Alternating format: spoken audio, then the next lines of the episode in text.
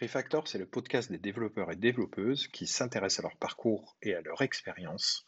L'objectif est de vous enrichir à travers ces récits afin de vous ouvrir de nouveaux horizons personnels ou professionnels.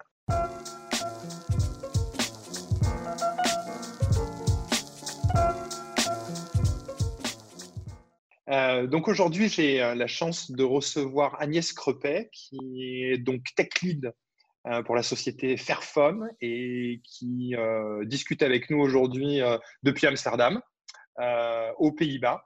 Alors, je suis très content de te recevoir, Agnès. Agnès, bonjour. Bonjour, Pierre. Merci de ton invitation. Alors, je suis content de te recevoir pour, ce, pour cet épisode de Refactor pour différentes raisons. Euh, déjà, je suis content et je suis un petit peu dans mes petits souliers, euh, pour te dire la vérité. Euh, je suis un petit peu admiratif de ton parcours. Un parcours de, quasi une vingtaine d'années dans la tech. et ben, c'est assez, notable, assez notable pour être assez admiratif. Donc, on, va, on va passer un petit moment avec toi. comment tu es tombé dedans? Comment tu es tombé dans la tech? Non, j'étais juste en train de penser quand tu as dit 20 ans, j'ai dit ah ouais, 20 ans, dis donc, tu m'as foutu Ah ouais, déjà. Ouais, euh, non, écoute, comment je suis tombée dans la tech euh, En fait, quand j'étais ado, ado sur le tard, hein, pas 14-15 ans, mais plutôt, on va dire 17-18, euh, un truc comme ça, j'ai rencontré des potes qui étaient à fond sur tout ce qui est open source, Linux, etc. Parce qu'à cette époque-là, tu vois, quand j'avais un petit peu moins de 20 ans, euh, Linux commençait à quand même euh, être euh, assez connu, enfin assez connu, hein. en tout cas dans certains milieux. c'était quelque chose qui politiquement intéressait les gens aussi. Donc moi, mes potes, par exemple, c'était des gens qui certes avaient, des compétences en informatique, mais qui aussi étaient impliqués politiquement dans des, dans des mouvements sociaux, etc. Et qui pour eux et qui pour elles, l'open source avait un intérêt. quoi. Euh, par exemple, euh, je me souviens que les activités qu'on faisait, c'était d'installer euh, Linux sur des postes dans des centres sociaux pour permettre à des, à des gens qui bossent dans des centres sociaux d'avoir des, des, choses robustes, pas chères, qui tournent bien sur des machines vieillissantes, etc. Donc moi, en fait, tu vois, je ne suis pas tombée quand j'avais 10 ans dans l'informatique, pas du tout. Moi, ma famille, elle est un peu loin de mmh. ça. Euh, voilà, j'ai pas eu de père ou de mère geek et tout ça qui m'ont mis dedans mais c'est plus des potes et j'ai eu, plus un intérêt sur l'aspect, euh, tu vois, politique de l'open source. C'est plus ça qui m'a fait euh, découvrir euh, ce. Une sorte de militantisme. après, plus tard, je, je, suis aussi rentrée dans un média alternatif. 99, tout ça, il y avait des, mouvements à Seattle contre l'OMC qui ont fait que plusieurs personnes à ce moment-là à Seattle ont voulu monter des médias participatifs, des médias alternatifs pour montrer en fait, pour divulguer d'autres informations que celles qu'on trouve dans les masses médias. Et pour faire ça, ils, ont fait ça sur le web et sur des plateformes et il fallait savoir coder. Quoi. Et quand on a voulu faire l'équivalent au début des années 2000 euh, en France avec euh, certains amis, et eh ben, il fallait mettre les, mains dans le cambouis. Quoi.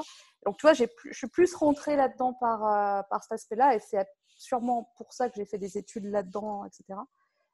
plus que le côté, voilà, j'étais geek à 12 ans et et jouer aux jeux vidéo. J'ai pas joué aux jeux vidéo, tu vois. Je suis pas du tout. Euh, j'étais assez euh, horrifiée. Enfin, horrifiée, j'ai plein de potes qui jouent aux jeux vidéo, hein, mais euh, ouais, moi, les premiers, premiers rapports aux jeux vidéo étaient plutôt pourris. tu vois, en 95, 94, les Lara Croft et compagnie, ça me faisait pas du tout rêver. ça me parlait pas du tout en tant que jeune fille. Donc, ouais, je dirais que c'est plutôt le côté militantisme. côté open source qui m'a fait dire purée mais en fait faut que je comprenne comment ça marche et je veux faire ça aussi donc, du coup, euh, c'est euh, naturellement euh, que toi, tu t'es dit directement, ça va être, moi, ça va être études, études ingénierie informatique. Ouais, alors ça a mis un peu de temps. Hein, assez naturellement. J'ai fait licence, maîtrise, enfin, l'équivalent d'un master 1, puis après DEA, donc master 2 de sciences cognitives, intelligence artificielle. Donc, il y avait aussi tout ce côté-là qui m'intéressait pas mal. Il y avait le côté apprendre à coder, mais aussi dédié à, à l'IA. L'IA, pareil, hein, il y avait un boom à la fin des années 90, début des années 2000. Euh, donc, du coup, ça m'intéressait aussi. Ça m'intéressait aussi donc, j'ai fait des études là-dedans. Euh, mais c'est après, quand j'ai rejoint une école d'ingé, parce qu'après mon DEA, j'ai rejoint une école d'ingé, où là, j'ai vraiment plus appris à coder. C'était une formation assez technique. Euh, et du coup, ouais, c'est plus sur le tard de ma formation initiale que j'ai vraiment, vraiment, vraiment appris à coder. Il y en a qui, il y a même, j'ai des potes euh, qui ont suivi d'autres parcours en ingénierie qui m'ont dit qu'ils n'avaient jamais appris à coder à l'école d'ailleurs. Hein. Aujourd'hui, on pourrait parler hein, des formations de, initiales. Euh, tu vois, il y, a, à dire. Hein. Ouais, bah, c'est un peu la, fac notamment où tu commençais à coder je sais pas, en, licence, en licence 2, en master 1, en master. Enfin voilà, tu commençais à, coder au bout de 3-4 ans d'études où tu avais mangé des langages naturels, de la grammaire. la théorie des arbres, etc. pendant super longtemps. Quand Moi, j'ai fait de l'IA et je peux te dire que j'ai fait des, beaucoup de maths avant de, faire, avant de toucher des lignes de code. Quoi. Et tu aimais ça? Euh, tu veux dire toucher les codes des lignes de code ou faire des maths? Non, ouais, tout, vraiment être dans la théorie, l'abstraction, la logique de niveau 1, de niveau 2, de niveau 3. En fait, tous ces trucs-là pour, être honnête, je n'étais pas au taquet.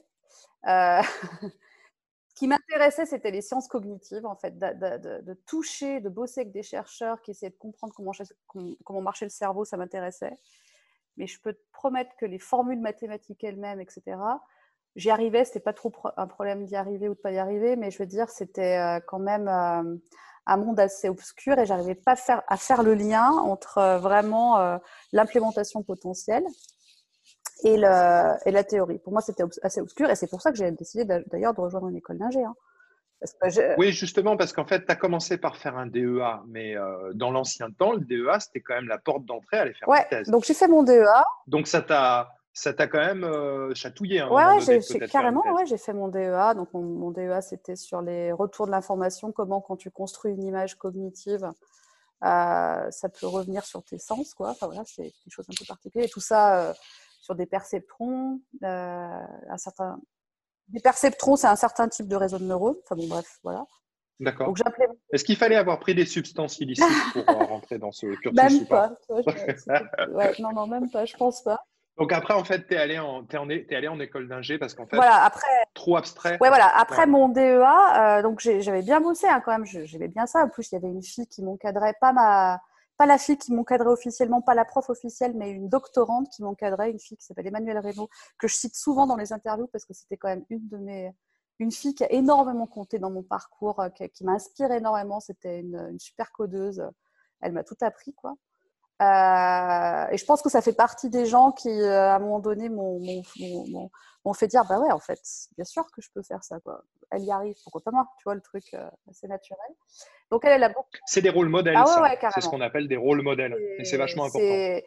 J'en parlerai, si tu me poses la question, j'ai d'autres personnes qui m'ont influencé, mais alors vraiment, elle, à 19 balais, 20 balais, je ne sais pas quel âge j'avais à l'époque, mais c'est vraiment quelqu'un qui a compté pour moi. Euh, bref, elle, elle a continué vraiment dans la recherche quand elle, était en train de faire son PhD. Moi, j'étais DEA. Et à la fin de tout ça, j'ai bien bossé, j'avais eu ma bourse. Donc, tu sais, à l'époque, dans les DEA de ce type-là, euh, tu avais 30, je sais pas, 20 ou 30 élèves et puis tu en avais un ou deux qui avaient des bourses. J'ai bien bossé. Euh, peut-être aussi le fait que ma directrice de, de, DEA était un membre du jury a aidé. Hein. N'est pas que moi. Mais j'ai eu une bourse de thèse. J'étais contente, mais je l'ai refusée. Euh, contre toute attente. Euh, donc je me souviens m'être très tête avec ma directrice de DEA qui me dit Qu'est-ce que tu fais? T'es dingue. Mais en fait, ça ne me parlait pas. En fait, c'est pas les maths qui me parlaient pas, mais c'était le, lien entre entre ces formules maths euh, et l'implémentation que je pouvais en voir en sciences cognitives. Quoi. Après, euh, tu vois, aujourd'hui, à 40 balais, je pense à 42 ans. J'ai 42 ans. Et tu vois, aujourd'hui, à 42 ans, je me dis, euh, putain, c'est con, j'aurais bien fait une thèse. Et peut-être que j'en ferai une un jour, tu vois. je pense que c'est un exercice intellectuel super intéressant. C'est fatigant, c'est dur, mais c'est aujourd'hui que j'ai envie de faire une thèse. Et je dis pas que j'en ferai pas une un jour. Bizarre, hein, mais Bah, bizarre, euh, j'ai l'impression que j'ai l'impression que tu es l'archétype de la personne qui a, besoin d'apprendre tout le temps, tout le temps, tout le temps, tout le temps. Oui, oui, oui, ça c'est sûr que c'est un truc qui me. Oui, oui, on parlera de, la manière dont, j'ai changé de sujet technique au fur et à mesure de ma carrière, mais c'est sûr que c'est un truc qui m'intéresse. Mais je trouve que ouais, l'exercice vraiment de plonger trois ans dans un sujet, le décortiquer, etc., et vraiment de faire de la R&D, quoi. Je trouve ça quand même assez classe d'avoir cette occasion de faire ça dans sa vie. Et à l'école des mines, dans l'école d'ingé, là, quand j'ai fait ma formation, j'ai rencontré là, pour le coup, un ou deux profs, ce que j'avais pas connu à la fac, ou très peu. Euh, c'est un hasard, hein, j'en sais rien pourquoi. Je dis pas que c'est dans les écoles d'ingé que tu rencontres des bons profs, pas du tout. Euh, mais il se trouve que j'ai rencontré euh, un ou deux profs, un mec qui s'appelle Olivier Boissier, un prof qui aujourd'hui est encore en activité. Hein, il n'est pas très vieux, ce gars-là, il a 50, 55 ans, je sais rien. Et il tient un labo de recherche sur l'IA, sur les systèmes multi-agents. Et ce mec-là, il a aussi vachement compté pour moi dans le début de ma carrière et tout ça. Et aujourd'hui, tu vois, moi, c'est un mec avec qui j'aimerais bosser. C'est un mec, euh, vu ses sujets de recherche, vu la manière dont il est inspirant et tout ça, ouais, il, me donnerait envie de, faire de la recherche quoi, euh, dans son labo et, sur, et, sur des sujets sur lesquels euh, je trouve qu'il y, a, a, qu a bossé. Donc voilà, je ne dis pas que je ne ferai pas de thèse un jour, mais en tout cas, à 20 ans ou 21 ans à l'époque, j'avais pas forcément envie de faire une thèse parce que j'avais vraiment envie d'aller bosser, mmh. faire des projets tech dans l'industrie, etc. Et donc, pour revenir à mon début de carrière, tu me posais la question qu'est-ce qui t'a poussé à faire euh, la tech? Donc, j'ai essayé de t'expliquer un peu le parcours militant. Et après, quand je me suis retrouvée avec mon diplôme en poche, euh, ouais, d'accord, j'avais tout ce qu'il faut pour pouvoir faire un projet, euh, enfin, bosser dans la tech. Mais j'étais un peu à court d'idées, en fait, pour tout te dire. Et je ne me suis absolument pas posé de questions j'ai pris un peu le premier job qui arrivait parce que j'avais pas de recul, je pense, du coup, sur, les, sur le choix de domaine d'activité. Est-ce que je voulais faire du service Est-ce que je voulais euh, bosser pour une boîte, un éditeur ou je ne sais quoi Ce qui est souvent le cas hein, quand même. Hein. Tu sors, euh, tu sors tes études, tu as, ton diplôme, ok, tu es entre guillemets informaticien, informaticienne. Bon, bah, il faut bien faire quelque chose. Tu rentres un peu, et souvent d'ailleurs, en fait, c'est les SS2I, en fait, très souvent. Ouais, alors moi, je n'ai pas commencé par les SS2I, j'y suis allée deux, trois ans plus tard, mais j'ai commencé par un éditeur, un petit éditeur, donc c'était plutôt cool. Alors ce qui n'était pas cool, c'était le domaine, c'était bancaire, donc fonctionnel, euh, zéro intérêt. Voire limite éthiquement, j'étais un peu mal à l'aise. Mais euh, par contre, euh, ouais, au niveau de, la technique, j'ai bossé sur les premières versions d'Hibernate, de Struts. Bon, personne ne se souvient de Struts, mais des trucs comme ça, des modèles MVC. Et il me laissait vachement faire plein de trucs parce que, alors ça c'était un peu la, connerie à la française, hein, parce que moi je sortais d'une école d'ingé, je sais pas quoi, j'avais un bac plus 5, enfin je sais pas quelle connerie. Du coup, il me bah, il m'avait donné plein de choses de R&D à faire, des sujets tech un peu difficiles, parce qu'il pensait que j'avais des diplômes pour ça, ce qui était absolument faux. Je mmh. pense que je savais bien moins coder à l'époque que les gens qui étaient là depuis 20 ans dans la boîte et qui avaient peut-être qu'un bac plus 2 ou je sais pas quoi on, en, reparlera aussi de tous ces, stéréotypes de, de pensée. Juste parce que tu avais euh, l'estampille, euh, diplôme. Ouais, mais ce qui est débile, j'étais nulle, quoi. Enfin, je veux dire, j'ai tout appris. Moi, je me souviens avoir bossé avec un mec qui avait un BTS, qui avait peut-être 40 ans à l'époque, qui avait qu'un BTS, euh, selon. Voilà, et c'était un tueur. Mm, mm. et, encore une fois, il fait partie des gens qui m'ont appris plein de choses. Un mec qui s'appelle Franck Ducotet, qui veut toujours bosser dans cette boîte d'ailleurs. Euh, et donc, ouais, c'était pas si mal du point de vue technique parce que du coup, j'ai vachement appris. J'ai fait énormément de code à cette époque. Euh, beaucoup sur les frameworks euh, Java parce que j'ai tout de suite commencé à coder en Java, ce qui était cool. J'ai fait un peu de C, mais quand même, c'était plus du Java. Toi, tu es resté très, très, fidèle à Java hein, pendant toute ta carrière quand même. Ouais, quand même, ouais. J'ai bah, démarré, c'était le début de Java, et puis euh, ouais, j'en fais, fais presque plus aujourd'hui, mais euh, ça m'a quand même suivi pendant longtemps. Je trouve que c'est quand même une plateforme, un écosystème intéressant qui est assez riche, quoi, qui a toujours à apprendre. Je, connais euh, même encore aujourd'hui finalement pas tant de choses. enfin, je pense en aura encore plein, plein de choses à connaître. Et donc voilà, et donc j'ai commencé à bosser après, voilà, parcours classique. éditeur et puis j'ai changé dans ma carrière quoi tu vois mais j'ai commencé à, chez un éditeur et puis, euh, donc, je, regarde ton parcours. Ensuite, tu as eu une expérience dans une, euh, dans une société de service. Tu t'es rapproché de Lyon, la ville de Lyon. Euh... Ouais, parce que ouais, j'avais envie de bosser dans le service. Je pense que quelques années, euh, j'ai fait un peu moins de trois ans chez l'éditeur. Et en fait, j'avais plein de potes de promo qui avaient quand même fait pas mal de SS2I et qui m'ont dit non, mais tu devrais essayer, c'est cool, tu fais plein de techno différentes et tout ça. Ils étaient payés par les SS2I pour dire ça ou pas? Parce que, enfin, Même pas, non. maintenant si tu veux. un peu, je pense que tu es un peu largué hein, quand, quand, tu commences ton truc. Enfin, moi, je, voilà, mais en fait, j'avais toujours mon parcours très militant, donc je faisais toujours du coding. Euh, dans, des install parties, des choses comme ça. Ouais, voilà, des Linux parties, ça j'en ai fait à gogo et tout.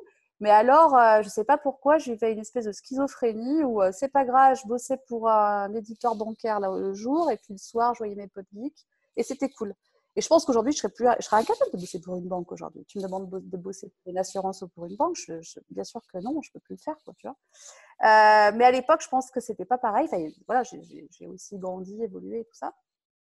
Et du coup, le côté SS2I, pareil, je suis pas sûre. Euh, enfin, je suis, je suis pas sûre. Je suis sûre que j'irai pas bosser en gros SS2I le reste de ma vie, quoi. Mais à l'époque, bah, je trouvais ça cool parce que mes potes de promo, ils me disaient non, mais c'est cool, tu apprends plein de trucs et tout J'avais un pote qui était rentré dans une SS2I qui à l'époque était, je pense, cool, qui s'appelait SQLI, tout ça. Je dis, bah écoute, j'essaye. Ouais. Voilà. Et c'était pas inintéressant non plus comme expérience. Hein. Je dis pas, bah, après, je peux cracher dans la soupe le temps que tu veux sur les SS2I, mais quand même, euh, je suis bien tombée. Je suis tombée sur un manager qui était super cool, Christophe, qui m'a laissé faire un peu euh, euh, des choses techniques intéressantes. On a monté un groupe de veille entre, entre nous dans SQLI. J'ai rencontré des collègues de, que je connais encore beaucoup, quoi, qui sont devenus des amis, qui m'ont énormément inspiré. Que des garçons, par contre, pour le coup. J'ai pas rencontré une seule fille tech à SQLI. C'est sérieux? Ouais, pas une seule. Ouais. Technique, j'ai rencontré une fille euh, ouais, qui était plutôt testeuse et tout ça. J'ai rencontré des gens, des filles qui étaient euh, plutôt sur la partie chef de projet et tout ça, mais des techs, non. Non, j'essaie de réfléchir. Là, tu vois, j'ai posé la question, mais non, non, j'étais euh, dans les groupes. je te, je te le confirme, hein, parce que j'ai appelé SQLI pour avoir des chiffres et je leur ai demandé de 2004 à 2008. Ils m'ont dit oui, oui, on confirme, il n'y a que Agnès Crepet était la, la seule femme. Non, je plaisante, bien sûr, j'ai pas fait ça.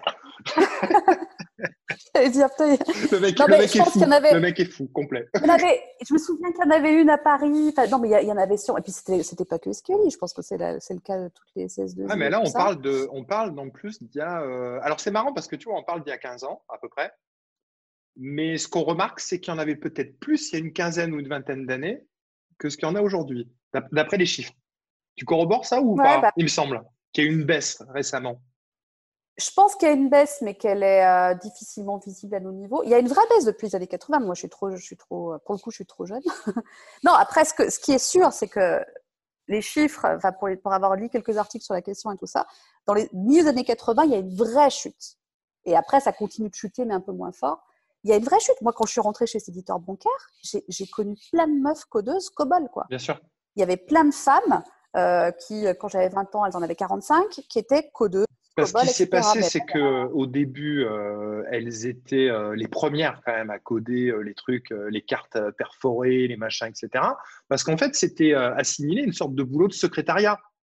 Et en fait, et, il n'y a que petit à petit que je me souviens toujours d'un article où tu avais un article d'une news où, grosso modo, le, le, le contenu, c'était hey, les gars, euh, vous vous rendez pas compte, mais il y a un nouveau métier, c'est euh, genre informaticien, et en fait, on peut se faire pas mal d'argent dessus. Et, le, et, les femmes sont, et les femmes sont à fond là-dessus. Il y, a, beaucoup de femmes. Et petit à petit, en fait, ça a été euh, bah, de plus en plus d'hommes sont, sont rentrés sur ces, sur ces métiers-là. Et petit à petit, les femmes sont, ils ont rajouté les stéréotypes, ils ont rajouté les, les, biais cognitifs, ils ont rajouté tout un tas de trucs. Les, tu sais, les pubs où tu avais où euh, le papa qui offrait à son fils l'ordinateur avec, euh, pendant que maman était en train de, faire la cuisine et de préparer les pâtes. Euh, tout ça, ça a fait qu'au fur et à mesure, ben, ça a dégringolé jusqu'à jusqu'à jusqu'à nos, années aujourd'hui. Qu'est-ce que je veux dire? Mais je suis d'accord, je suis d'accord avec toi. Il y a une fille qui en parle très bien, une fille qui s'appelle Isabelle Collet, qui a écrit un bouquin, qui, qui, a donné pas mal de conférences sur le sujet, qui a écrit un bouquin qui s'appelle Les oubliés du numérique et qui explique profondément tout ça. Euh, effectivement, l'ordinateur personnel, etc. Mais euh, ouais, je conseille sa lecture parce que justement, elle rentre dans ces détails. Isabelle Collet, c'est ça? Isabelle Collet, ouais. Et ouais, milieu des années 80, il y a un vrai tournant euh, là-dessus, quoi. Donc, c'est quoi la distribution Linux la plus super bizarre que tu as installée Tu as forcément dû installer des trucs. Même pas, non, ah non, moi je suis plutôt. Euh, j'avais, j'étais que sur Debian, pas beaucoup sur Debian. Et alors c'est rigolo parce que tu vois, là, là je bosse chez Fairphone depuis, depuis deux ans, là, et je fais un projet. Putain, alors je savais même pas que c'était lui. Je, rencontre un mec en novembre dans une conf à Bruxelles, une conf sur l'open source et l'open hardware. Maintenant, je suis un peu plus sur l'hardware aussi. Et je rencontre un mec et tout, on commence à parler. Euh, et puis je savais que cette personne-là était censée être présente parce qu'il était speaker. et, et, et, ce mec-là, c'est Gaël Duval. C'est le créateur de Mondrac. Ah oui. Et en fait, moi, je l'ai contacté parce qu'en ce moment, il sort un truc qui s'appelle euh, un, un, operating system euh, sur, des, sur une plateforme Android qui s'appelle I, iOS, qui est super classe.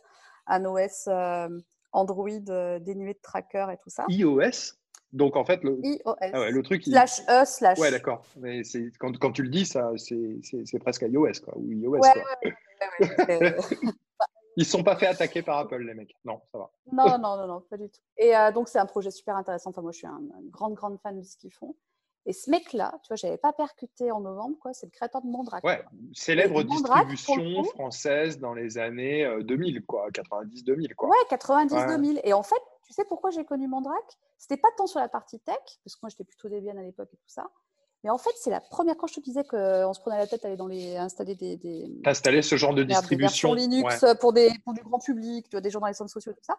C'est que c'est la première version Linux avec une interface graphique qui permet, tu vois, de, de, manager tes settings, d'installer aussi toutes les tables d'installation via des via euh, l'interface graphique, qui pour des gens dans, qui n'ont pas forcément de grosses connaissances techniques et tout ça, est l'idéal. Quoi. Hmm. Donc moi, j'étais admirative à l'époque sur le côté, dis donc, ah ouais, grâce à ça, je vais pouvoir mettre sur l'ordi de mon père quoi, et lui montrer que c'est pas si compliqué. Moi, j'avais fait pareil pour, des, pour des gamins dans des, dans des écoles primaires où j'avais euh, un samedi sur deux, je donnais les cours d'informatique et je leur avais installé des, des petites. Euh, et d'Ubuntu, tu te souviens, là, cette euh, distribution qui était pour les enfants, là, c'était pas mal ce truc à l'époque. Mais ça, elle n'est pas si vieille que ça. Hein, non, non, c'était il y a une, ouais, ouais, il, y a une, il y a une quinzaine d'années que je faisais ça. Non, après, depuis, euh, depuis, il y en a eu plein. Hein, ouais, Ubuntu, Xubuntu, Xubuntu, Xubuntu, je l'aime bien parce que elle tourne. Je l'ai installée encore il n'y a pas longtemps sur un vieil ordi pour euh, mon gamin. Agnès, j'aurais jamais dû euh, te lancer sur les distributions Linux parce que l'ordinateur aurait été un Non, mais celle-là, elle est cool parce qu'elle tourne sur des vieilles machines. Xubuntu. Si vous avez des vieux trucs et tout ça, ça tourne encore. Moi, j'ai une machine qui a 15 ans. Bah, tu vois, tu peux, tu peux installer ça sur, euh, sur des vieilles machines. Et alors après, on revient à ton expérience. Euh, tu deviens tech lead dans un beau laboratoire euh, de pharma, une boîte de pharma. Ouais. C'est ça, hein chez Boiron. Ouais, qui fait de, l'homéopathie. Ouais, ouais, c'est ça. et tech lead. Donc, euh, Ouais, alors voilà, architecte, voilà, euh, développeur senior, ça dépend de comment si tu le dis à la française ou à l'anglaise, mais oui, tout à fait. Bah là, c'était plutôt euh, après les SS2I et tout ça, je me disais, ouais, rebosser en équipe interne, tu vois, avoir plus le temps pour faire les choses.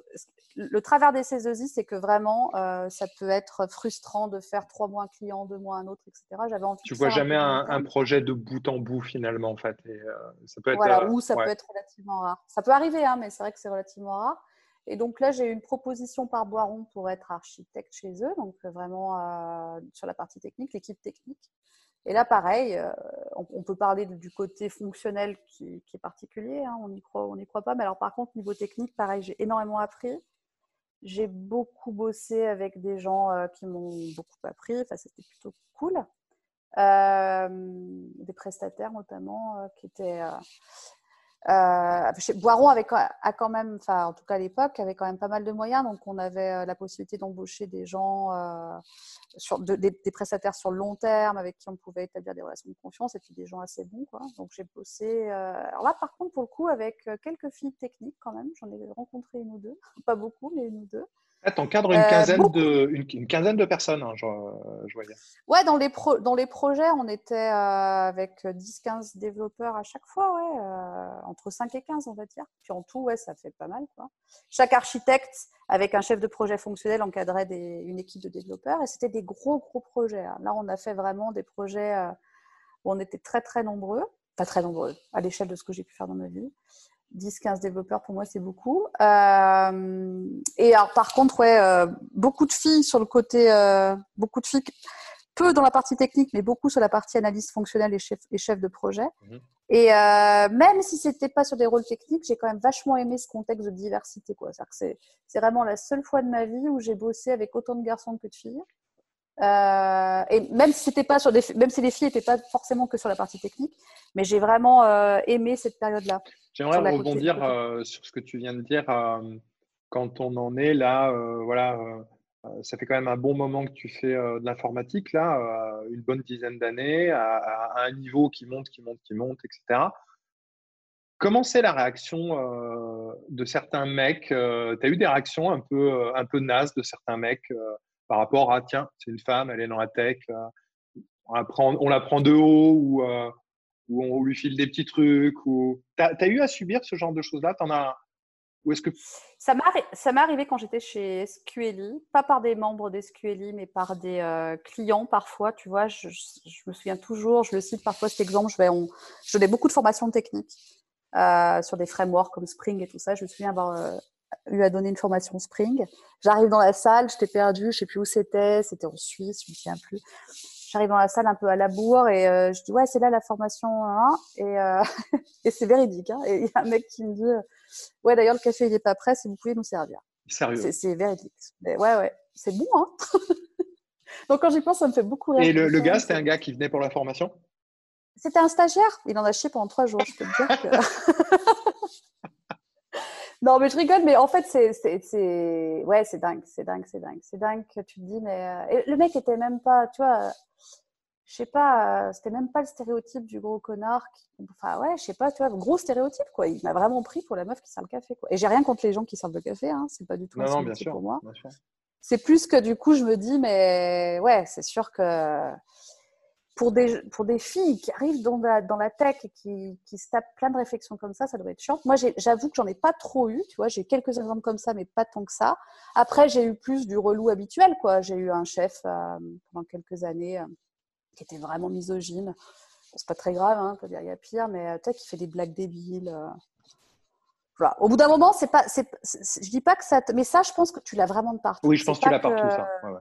Voilà, et donc je dirais pas que, que ça a été plus pénible que moi. Je pense que des filles qui bossent dans le milieu marketing, elles peuvent aussi se taper des relous, tu vois. C'est, euh, euh, mais j'ai eu de la chance, je pense. Alors, je veux pas faire de généralité. C'est pas, c'est pas parce que moi j'ai pas connu des choses difficiles que ça n'existe pas pour d'autres filles qui bossent dans la tech. Voilà. Mais je pense avoir eu relativement de la chance. Et du coup, euh, ce qu'on dit, généralement, il faut pour, pour, les femmes, mais pour les hommes aussi finalement. Mais euh, un, un, rôle modèle ou une rôle modèle, là tu nous en parlais, c'était euh, une ou deux de tes, de tes profs, de tes enseignantes qui ont, qui ont fait ce rôle-là, quelque part. Ouais, la fille qui était une fille qui était en, qui m'encadrait quand je faisais mon. Et ensuite, on dit aussi euh, des sponsors dans l'entreprise aussi pour les femmes. C'est-à-dire à ce moment-là plus des gens dont tu sais que leurs positions vont t'appuyer et que tu vas choisir de manière stratégique et qui vont t'épauler pour que tu grimpes euh, dans la hiérarchie, puisque l'idée, c'est, bon, euh, travailler, c'est bien, c'est progresser intellectuellement, etc. Mais c'est aussi progresser euh, au niveau hiérarchique, progresser en, scope, en responsabilité, etc. Est-ce que tu as eu aussi ce genre de personnes, de, de sponsors dans les entreprises? Est-ce que, ça c'est la première question, et est-ce que tu as cherché à avoir ce genre de personnes? Ouais. Alors, qu'est-ce que je pourrais te dire? Dans ma première boîte, l'éditeur, Wonker, je me souviens que rapidement, on m'a proposé un poste de chef de projet euh, que j'ai euh, que j'ai accepté au départ et puis après, je suis retournée à des choses plus techniques. Mais euh, ce qui est bizarre, c'est que, et ça, arrivait aussi par la suite, c'est ce qui est bizarre, c'est qu'on pousse rapidement sur des métiers, notamment dans les CS2I, sur des métiers non techniques. Tu vois, ça c'est la France, on te dit, bah voilà, maintenant que tu te débrouilles bien, là, on va te proposer un rôle de chef de projet.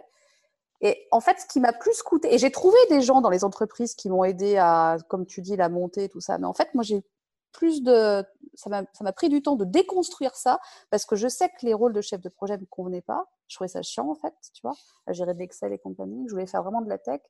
Et j'ai plus eu du soutien dans mes pairs euh, PAIR, quoi, en fait, dans mes collègues et tout ça, qui me disaient non, mais écoute, c'est quoi, si tu aimes la technique, reste-y. Euh, plutôt que d'aller faire des métiers euh, qu'on te propose, où tu as du soutien hiérarchique, mais où tu vas te faire chier, tu vois.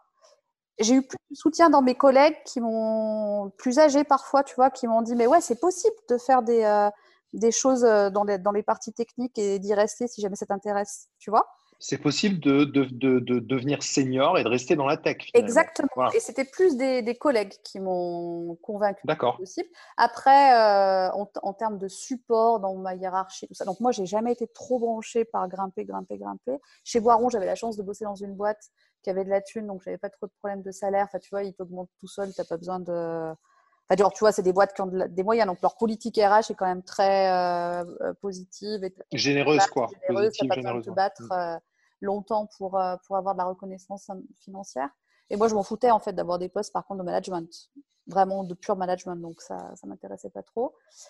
Et au niveau salaire, tu avais, euh, tu as eu des, des, soucis à un moment donné de tiens, lui, euh, il a le même grade, le niveau que moi, la même expérience et non, je pense pas. Non. Je pense que même l'inverse nous est arrivé. Je pense qu'à une époque, chez Boiron, on a dû, pour rigoler, se comparer nos fiches de paie avec des collègues.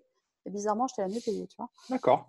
Expérience égale. Donc non, j'ai pas eu trop de, de, de problèmes là-dessus. Après, j'ai fait des vrais choix où j'ai voulu gagner moins pour faire des choses qui m'intéressaient plus, mais c'était vraiment de mon plein gré, c'était une décision perso, et c'était absolument pas euh, décidé par euh, l'entreprise dans laquelle je bossais. C'est moi qui avais fait ce choix-là.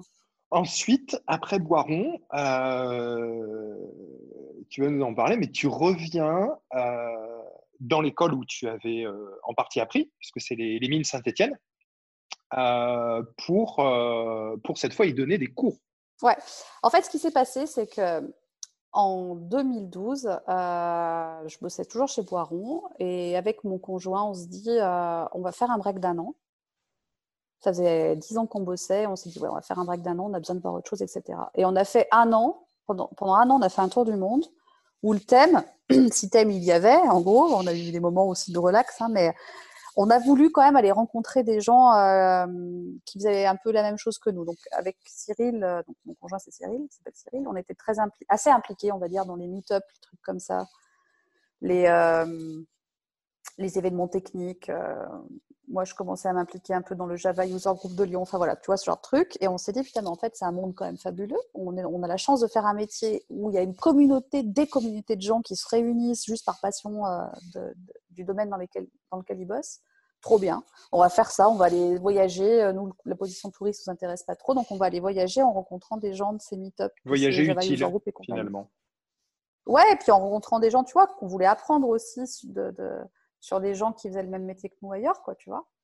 Et là, on a pris des grosses claques, quoi. Hein Quand tu vas en Afrique et que tu rencontres le mec qui tient le. A... On s'est fait un super pote au Togo, un mec qui s'appelle Horatio, qu'on a fait venir ensuite à la conférence Mixit qu'on organise chaque année depuis 10 ans. Et Horatio, c'est un mec qui bossait euh, au Bénin, qui a eu bossé aussi euh, au Togo, et qui, qui lidait le, Togo euh, Java User Group, et qui nous a fait venir en tant que speaker, puisqu'on bossait au Togo à un moment dans ce tour du monde là. Et ce mec-là, je veux dire, tu parlais de rôle modèle, euh, ouais, là, il y en a un autre là. Hein. Lui, une énergie euh, hallucinante quand il a organisé cette conférence du Jug, là, du euh, Lomé Jug. Lomé, c'est la capitale du Togo. C'était un samedi matin. 10 euh, heures du mat, on se retrouve avec quand même relativement beaucoup de gens, 50, 60 personnes. Je tu aurais fait ça dans la banlieue de Lyon un samedi matin à 10 heures, on était trois. Hein. Euh, donc là, tu vois la motivation des gens, ils étaient à fond euh, au ratio pour pouvoir communiquer, parce que c'est pas forcément tout le temps simple de communiquer et de faire en sorte que les gens aient vraiment l'info et tout ça. Il appelait les gens, enfin voilà, un mec d'une motivation hallucinante. Il me racontait comment ça se passait aussi des conférences techniques en Afrique, comment les gens parfois mettent trois jours pour arriver à un lieu de conférence à cause du fait que bah, voilà, tu as des moyens de transport qui ne sont pas forcément disponibles comme dans d'autres endroits du monde. Enfin voilà, des C'est là où tu dis tu prends une claque, euh, ouais, c'est ça, tu prends une claque. Ah ouais, ouais, puis euh, en Indonésie aussi, après on a fait l'Asie quelques mois, on a rencontré des filles, moi j'ai rencontré deux meufs de 20 ans 22 ans, qui finissaient leurs études, qui montaient une boîte en parallèle et qui, en plus de ça, euh, deux mois par an, elles prenaient leur scooter et elles allaient, faire le, elles allaient faire le tour de l'île de Java pour donner des cours de code aux gamins. Ah, elles m'ont scotché les meufs. Et les meufs, pareil, on les a fait venir en France, Mélie et, euh, Mila et Nettie, euh, des filles incroyables qui sont devenues, devenues des amies. Quoi. Enfin, donc, ouais, après ce tour du monde, on a vraiment pris du recul sur notre métier sur votre vie aussi finalement. sur, euh, notre vie, on a beaucoup appris de ces gens-là. Quoi. Il y a, il y a, tu vois, quand on est rentré, en gros, en 2012, on a monté une boîte avec deux potes. Euh, Ninja on a fait deux mômes d'affilée. Ouais, Ninja Squad, on en reparlera. C'est quand même, je pense, à mon avis, le, truc professionnel dont je suis le plus fière euh, à l'heure actuelle. Ninja Squad, on a fait deux mômes, on a acheté un appart. Quoi. Tu vois, enfin, on s'est dit, et en même temps, hein, à peu près, les deux mômes pas en même temps, mais je dire, ils sont suivis. Et je me souviens de, nos conversations avec nos parents et, disaient, tout, quand on est revenu et qu'on a fait ça, qu'ils disaient Ouais, mais c'est pas un peu beaucoup. Mais en fait, quand tu rencontres des gens, leur situation, euh, c'est un peu naïf à hein, ce que je te dis, mais si je résume un peu le truc, tu vois comment d'autres personnes ailleurs dans le monde euh, euh, envisagent la notion de risque. Si tu veux, tu relativises beaucoup après quand tu rentres en France. C'est quoi le risque finalement Oui, d'acheter un appart et de faire un mot, mais monter une boîte avec les métiers qu'on a euh, en France, il n'est pas si élevé que ça. Enfin, je veux dire, la situation, ta boîte, ta boîte, elle ne marche pas, et eh ben, tu vas retrouver un boulot euh, un peu plus alimentaire. Euh, enfin, nous, on a acheté à saint Tu changes de référentiel, en fait. Tu changes, tu changes référentiel. Nous, on a fait le choix d'acheter dans une ville qui n'est pas chère, qui est Saint-Etienne. Donc oui, après, tu parlais de l'école des mines. en fait, il se trouve que Ninja Squad s'est monté avec deux amis, plus Cyril, mon conjoint et que ça nous avait toujours fait un petit peu peur de bosser ensemble 100% du temps. donc le deal qu'on a trouvé, c'est pendant quelques temps, moi je bossais un jour par semaine pour Ninja Squad et puis le reste du temps je bossais pour une école d'ingé. J'aime bien, j'adore, j'adore la formation. Je m'occupais à la fois de donner des cours d'informatique, mais aussi de changer de, les manières d'enseigner. Donc je bossais sur l'innovation pédagogique, donc c'était cool. J'ai fait ça trois ans avant de, venir à Amsterdam. Quoi. Et Ninja Squad. Donc alors attends, du coup, tu montes une boîte, tu as deux gamins. Ouais. tu, tu, donnes des cours en parallèle, tu, il euh, y en a qui ont des problèmes pour euh, jongler avec leur vie pro, leur vie perso, etc. En fait, comment tu comment comment organises tout ça? Comment tu fais euh, Bon, après Ninja Squad, c'est vraiment les trois autres qui l'ont. Voilà, moi je ne bossais pas à temps plein. Hein, ceux qui allaient faire des missions et voilà ramener les choses, c'était quand même les trois autres personnes. Moi, j'ai je suis ultra fière. Je te dis tout à l'heure, je t'ai dit, c'est une des expériences, un des trucs que j'ai fait dans ma vie pro dont je suis plus fière. Ça, c'est vrai. Euh, mais quand même, l'investissement et le fait que ça marche, je le dois quand même aux trois autres, hein, pas à moi, parce que regarde de, tout ce qu'on a fait dans Ninja Squad, c'est quand même les trois autres qui en ont fait le plus. Euh, pourquoi j'en suis si fière? Bah Parce que déjà, j'ai fait ça avec trois personnes que je respecte à mort et qui euh, sont sûrement ceux qui m'ont inspiré le plus aussi encore dans mon métier aujourd'hui. Euh, Cédric, le mec, un des mecs avec qui on a monté Ninja Squad, c'est avec lui qu'on a fait le, qu'on lidait à un moment donné le Lyon Java User Group. C'est avec lui qu'on a monté Mixit, la conférence à Lyon là, qui est une conférence autour de la, de la tech, mais aussi de l'éthique. Tu vois, des choses comme ça. Euh, la mixité. on essaye de faire en sorte d'avoir plus de mixité effectivement dans la conférence. Donc voilà, c'est un ami très proche. C'est c'est voilà, on partage énormément de valeurs politiques aussi. Donc euh, voilà, monter Ninja Squad avec lui, bah, c'était tout simplement du bonheur est super intéressant. Euh, JB, c'est quelqu'un euh, aussi qui, partage des valeurs. Euh, donc JB Jean-Baptiste, une, autre personne avec qui on a monté Ninja Squad, qui, partage des valeurs très proches des miennes. Et en fait, c'est juste super agréable de pouvoir monter une boîte basée sur des valeurs communes, des valeurs politiques communes. Quand, quand il s'agit de mmh. savoir si on veut être dirigeant salarié ou dirigeant non salarié, bah oui, on s'accorde tous à dire, par exemple, que non, on veut, veut tous cotiser au système général de retraite. Enfin, tu vois, des choses comme ça, des questions qui deviennent euh, importantes quand tu, quand tu réfléchis à la manière dont tu veux, à la structure que tu veux pour ta boîte. Et ben, monter ça avec des gens qui partagent tes, mêmes valeurs, c'est plutôt intéressant. Puis après, tu itères sur plein de choses, etc. Donc, oui, j'en suis super fière, mais euh, oui, en toute honnêteté, euh, mon implication était quand même plus modérée par rapport à eux. Et après, oui, j'avais mon boulot aux mines, j'avais le Mixit, les Duchesses et tout ça, mes assos dont je fais partie. Mais après, c'est des choix aussi, des choix de vie, quoi, tu vois. Euh, d'accorder du temps aux choses qui comptent pour toi, quoi. Puis mes, gamins, euh, euh, voilà, mes gamins, je pense que le, papa est aussi impliqué que la maman, donc ça aide aussi. non, parce que si tu veux, il y a, beaucoup de. Enfin, c'est une, vraie réalité que pour beaucoup de femmes, quand, elles, quand elles ont des enfants, la carrière prend une bifurcation ou en tout cas, euh, ça peut s'arrêter, s'arrête un moment, ou voire euh, s'arrête euh, même indéfiniment pour beaucoup. Donc, c'est ma question. Moi, je vois pas, si tu veux, je vois pas d'arrêt, en fait. Tu vois, je vois même une, je vois même une augmentation du niveau d'activité, tu vois, avec Mixit, avec Flupa, avec les mines, avec Ninja Squad. Tu vois, je crois que mm. tu exploses presque en termes d'activité, tu vois. Mais après, voilà, moi, je pense que la clé, euh, c'est, euh, oui, c'est si tu fais, si tu fais le choix des enfants, déjà d'une, euh, pour ceux qui font le choix de faire des enfants, parce que c'est pas forcément une obligation, mais pour ceux qui le font ou celles qui le font, bah oui, si tu partages à part égale le travail que ça, que ça demande, bah, c'est déjà plus facile, quoi je pense que tu as raison. Je pense que ça, explique euh, ce pourquoi il y a plein de femmes qui arrêtent, mais pas que dans la tech, hein, qui arrêtent un petit peu ou qui changent leur manière de voir leur vie euh, pro et tout ça. Euh, mais voilà, quand on a fait des gamins avec Cyril, c'était quelque chose qui était clair. Enfin, sinon, j'aurais pas fait de gamin avec lui. Hein. ouais, c'est ça. En fait, le, deal, c'était ni toi ni moi, on arrête notre carrière, quoi, finalement mais on se divise les trucs en deux. ouais, et puis je pense qu'il n'y avait pas que la carrière, il y a aussi, euh, voilà, moi j'ai besoin de vie sociale, euh, lui aussi, enfin voilà, il y avait tout un tas de, Quand on a eu fait, quand on a fait le choix de faire des, enfants, je pense que c'était évident pour nous que l'autre allait pas dire, bon écoute, tu sais quoi, tu, tu, te débrouilles avec les gamins, moi je vais continuer d'aller au cinoche euh, et de boire des coups avec mes potes, donc je pense que c'est pour, le life balance, tu vois, pour être bien dans tes, dans tes souliers, dans ta vie en général, dans ta vie pro, perso, etc., forcément, ça suppose d'avoir euh, une répartition des tâches ménagères et une répartition dans la gestion des gamins qui est, qui est, égale. Je dis pas qu'on galère pas. Hein. Enfin, je veux dire, euh, être parent avec des activités euh, culturelles, sociales ou militantes ou professionnelles, c'est galère, quoi, tu vois. Donc, je dis pas que c'est simple. Je dis juste que le fait que ce soit, que ce soit partagé, c'est beaucoup plus facile. Mais c'est super important parce que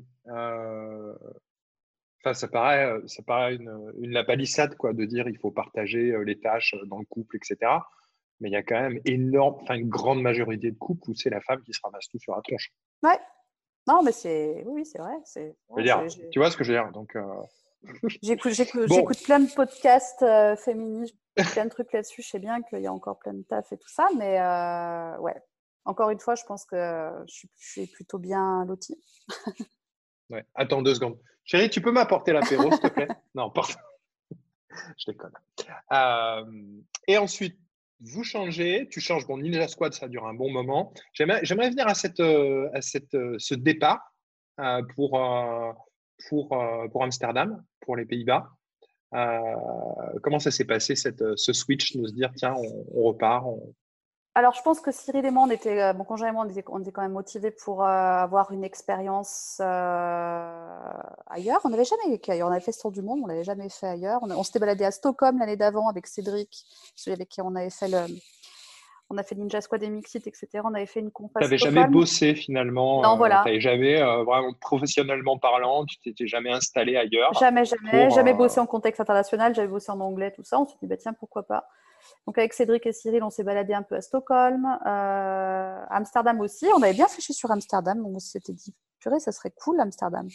Plus que Stockholm où il fait trop froid.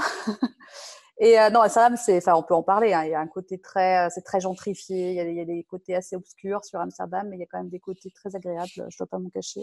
Surtout quand tu as des gamins, mmh. c'est très, très vert et tout ça, c'est cool. Donc, euh, ayant de jeunes enfants, on trouvait ça plutôt sympa. Et donc, du coup, quand, quand j'ai vu qu'il y avait une annonce chez Fairphone qui s'ouvrait, j'ai essayé de postuler puisque c'était Amsterdam. Donc, toi, tu es CTO, euh, l'équivalent de CTO finalement. Alors, si, alors, c'est plutôt l'équivalent des CTO chez, dans une boîte de, de, de smartphone, c'est plutôt hardware. Donc, on n'a pas de CTO, mais si on en avait un, ce serait plutôt une personne qui, euh, un ou une, ce serait plutôt une personne qui ferait du hardware. Euh, je suis CIO officiellement, c'est l'équivalent de DSI donc Head of IT, si tu veux. Donc, c'est plus sur la partie software et la partie du, sur le téléphone, mais aussi beaucoup sur la, partie back-end. Tu vois, tout ce qui est application interne euh, pour tout ce qui est supply chain et compagnie. Mmh. Quoi. ERP, CRM et tout C'est l'équivalent de DSI, mais attention, hein, DSI, dans une boîte comme Fairphone où il y a 70 employés, c'est quand même plus ouais, tech lead. Tu restes quand même très proche de la technique et tout ça. Mais pour moi, c'est bah, justement, c'est quoi? Ça se divise en quoi ton, ton job en fait, une journée type euh, C'est euh, beaucoup de management, quand même un peu de tech. il n'y a pas beaucoup de management parce qu'on est dans, on est dans une boîte qui pratique l'holacratie. Donc c'est voilà, euh, c'est basé sur. Tu peux rappeler pour nos, nos, nos, auditeurs, parce que là, ils ont l'impression que c'est un, un batracien de l'Antarctique. L'holacratie n'est pas un batracien. Tout à fait, non, c'est pas un batracien. alors moi, j'avais rapidement entendu parler d'holacratie, mais alors vraiment rapidement je crois qu'on avait une ou deux comptes à Mixit. Euh, c'est euh, le principe de, derrière l'holacratie, c'est un management décentralisé. Euh, donc voilà, quelque chose de plus horizontal. Et où tout ce qui est prise de décision, etc., bah, c'est distribué dans les teams. Donc en gros, tu es censé, quand tu fais de l'holacratie, pas avoir vraiment besoin de chef. Voilà, grosso modo. Alors, je dis pas qu'il n'y a pas de one-to-one, il n'y a pas des. Voilà, dans mon équipe, je dois bien faire deux, trois trucs de ce mmh. type-là, hein. euh, gestion budgétaire et tout ça, mais quand même, euh, il y a quand même peu de management euh, classique, quoi. Ça se fait uniquement quand il y a des décisions difficiles et des arbitrages, quand il y a tout le monde qui est pas d'accord. Et honnêtement, je crois que ça m'est presque pas arrivé chez Fairphone de devoir euh, dire écoutez les gars, parce que j'ai pratiquement que des garçons dans mon équipe. Je viens d'embaucher une fille, mais jusqu'à présent, j'avais que des garçons, presque. Euh, ça m'est, je pense que quasi pas arrivé de dire bon, allez, euh, vous faites chier, personne n'est d'accord, je prends la décision. Mais par contre, ça demande, je pense qu'on pourra faire un podcast sur la question si tu veux, je vais pas trop me, me, mettre là-dedans, mais franchement, l'holacratie, c'est un truc ultra disciplinaire. Au début, je trouvais ça lourd, euh, compliqué. Tu peux pas parler quand tu vas en réunion. Enfin, c'est quand même. Euh, mais par contre, ça marche, quoi. Effectivement, t'as pas beaucoup. Il y a vachement, il y a pas mal de rituels. beaucoup de hein, crois. Il y a rituels, pas euh, mal de, c'est assez orthodoxe, C'est très. euh, euh, si tu veux vraiment bien le faire. Voilà, ça demande vraiment une grosse discipline. On note tout, on pitch tout. Enfin voilà, c'est très. Et par contre, euh, franchement, c'est quand même assez efficace. Et déjà, d'une, t'as pas trop besoin de management. Euh, tu peux un peu skipper le rôle de manager. Et de deux, euh, t'as un espèce de truc assez magique qui fait que euh, bah, les gens s'emparent du sujet euh, vu qu'ils ont euh, les pleins pouvoirs sur la, la décision, tu vois, ils et elles, euh, au sens de l'équipe. Et il y a- bah oui, il y a un truc un peu magique, quoi. Genre, moi, les budgets, je dis, euh, ça m'arrive de gérer un peu plus parfois la, la question Bien sûr. budgétaire, mais je veux dire, il y a des, il y a des fois, euh, quand tu dis, euh, j'ai un sysadmin, moi, je ne connais rien en sysadmin. Je, je connais Linux, tout ça, je peux installer Linux. D'ailleurs, quand il s'agit de faire des trucs costauds en ingénierie système, je suis nulle, quoi. Et évidemment que la personne dans mon équipe qui a la compétence euh, de faire ça, non seulement elle gère le truc, mais en plus elle gère le budget. C'est-à-dire quand il faut acheter des serveurs, quand, je sais pas quoi, c'est son taf quoi. Je sais pas pourquoi moi. Ouais.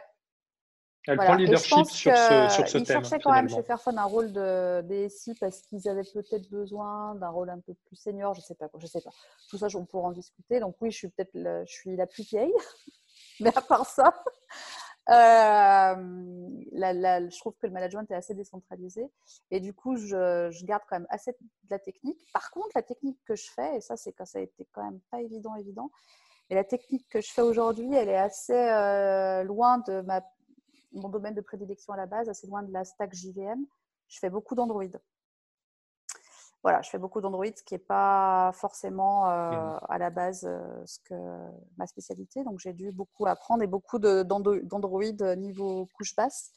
Donc du coup, pareil, j'ai beaucoup appris à ce niveau-là, ce qui n'était pas forcément évident, évident, mais ce qui était intéressant.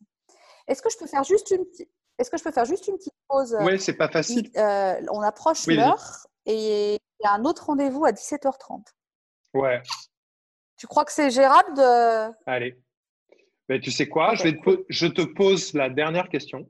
D'accord? Et, euh, Et en plus, il y a mes gamins qui vont arriver. Ouais, je suis désolée, hein, mais c'est vrai que j'avais pas dis merci, pensé au à- revoir. Ok? Il n'y a pas de souci. Mais on aurait pu, hein, moi, ça, moi je m'éclate. hein, je m'éclate. Euh, donc, du coup, Agnès, moi, je vais te poser euh, une dernière question, parce qu'on approche, euh, on approche de l'heure et euh, on va avoir euh, nos enfants là. qui vont arriver, débarquer. C'est vendredi soir, il faut la pizza, etc. etc. Tu as fait tellement de choses, tu as fait beaucoup de choses encore. Qu'est-ce qu'est-ce qui te manque encore? Qu'est-ce qui te. euh, le soir où tu te dis, là, tu t'endors, tu te dis, tiens, je, ça, j'aimerais quand même bien y aller, j'aimerais Je pense que ça dépend vachement faire. de. Je peux pas te dire ce, qui va me- ce que, ce que j'aimerais faire dans 10 ans, etc. Là, en ce moment, je me dis qu'il faudrait que j'apprenne l'électronique, tu vois. si tu me poses la question aujourd'hui, je me dis, ouais, purée, je bosse chez Ah oui, Fairphone, je connais rien en électronique, il va falloir que je m'y mette. Donc là, j'essaie de voir euh, comment je peux prendre des cours en électronique. Donc, je pense que ça dépend de ce que tu fais euh, sur le côté professionnel et le côté technique. euh, ce que je trouve cool, c'est de toujours donner des contextes où tu peux continuer d'apprendre. Ça, c'est quand même un truc magique. Et qu'on a un métier qui nous permette de faire ça, de ne voilà, de, de pas être cantonné à un langage, un système euh, pendant 20 ans, mais de pouvoir facilement changer. On a quand même cette magie-là, quoi. Donc parfois, il faut un peu le provoquer, mais c'est pas si compliqué. Euh, Mais c'est pas toujours facile. C'est pas toujours facile. voilà, c'est pas toujours facile. Ça demande- enfin, ça demande Ouais, beaucoup ouais, d'énergie. demande, Ça demande euh, beaucoup d'énergie. sûr, mais voilà, ce qui manque aujourd'hui, c'est des compétences en électronique. Après, plus globalement, euh, ouais, voilà, euh, mon implication dans Mixit, par exemple, tu vois, pourquoi j'y suis toujours encore dans, dans cet assaut, dans ce collectif, c'est parce que je pense que euh, si je si je me regarde pas que moi et mon écosystème du moment au niveau pro, je me disais, purée, dans notre milieu tech, il faut vraiment arriver à travailler le côté éthique, faire en sorte que les gens se posent des questions sur pourquoi ils font ce métier-là, sur comment on pourrait mieux le faire, sur comment prendre en compte les, projets impact sociétaux et environnementaux dans nos métiers. Enfin voilà, ça, ça c'est vraiment un truc sur lequel moi j'ai pas envie de lâcher et je suis toujours contente de faire partie de On en a besoin plus Ouais, que jamais. Ouais, ouais, tu as raison. On en a besoin Voilà, plus et que tout jamais. ce que je fais, enfin tout ce que je fais pas moi forcément, mais tout ce que Duchesse fait, tout ce que font toutes les associations qui essayent de, de travailler sur la diversité euh, dans, dans la tech et dans l'IT, je trouve ça aussi super important. Donc ça aussi, tu vois, c'est des choses qui manquent. Isabelle Collet, là, je viens de finir son livre sur les oubliés du numérique. Purée, ouais, il y a du taf, quoi. Il y a vraiment du taf. Et comme tu le disais tout à l'heure, ça s'améliore pas forcément. Donc je pense que, ouais, ce qui manque, enfin j'en sais rien, ou ce qui nous manque aujourd'hui, euh, c'est euh, voilà, plus de, de- de- de solutions qui marchent pour, pour avoir, avoir plus de diversité et plus d'éthique dans nos métiers. Bien sûr. Voilà. Ça sera le mot de la fin. Écoute, Agnès, je te remercie. J'ai passé un super moment avec toi. Euh, honnêtement, j'aurais bien continué en prenant un verre de chardonnay. on le fera, on le fera. Il n'y a pas de souci. Après le confinement, quand les frontières se réouvrent, Exactement, on viendra à Amsterdam te, rejoindre. J'ai passé un super moment. Je te remercie pour ton engagement, euh, ta passion aussi, parce que tu es vraiment passionné euh, sur les plans politiques, euh, militants et pour des causes éthiques et justes, en tout cas moi, en tout cas qui nous semblent justes aussi. Merci beaucoup, j'ai passé un super moment. Merci Pierre, passe un bon week-end. Merci. Au revoir, merci pour l'invitation.